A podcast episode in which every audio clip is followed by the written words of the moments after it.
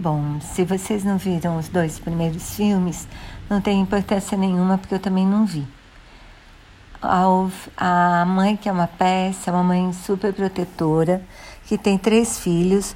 Um ela a gente já desencanou porque ele mora em Brasília, então ela não tem muito como controlar.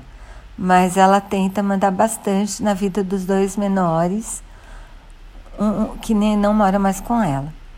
Então ela tem bem aquela síndrome do ninho vazio.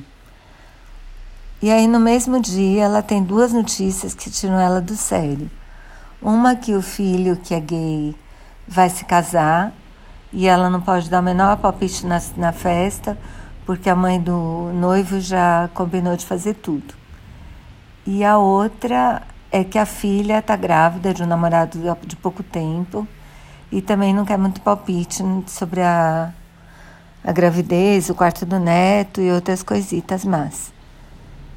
E aí ela, e além de tudo, ainda vai, o ex-marido dela vai, vai ser vizinho de porta. Então a vida dela tá vira o caos, porque ela quer se meter em tudo, ninguém quer que ela se meta, né? E é bem engraçado, por outro lado, fala de coisas sérias, né?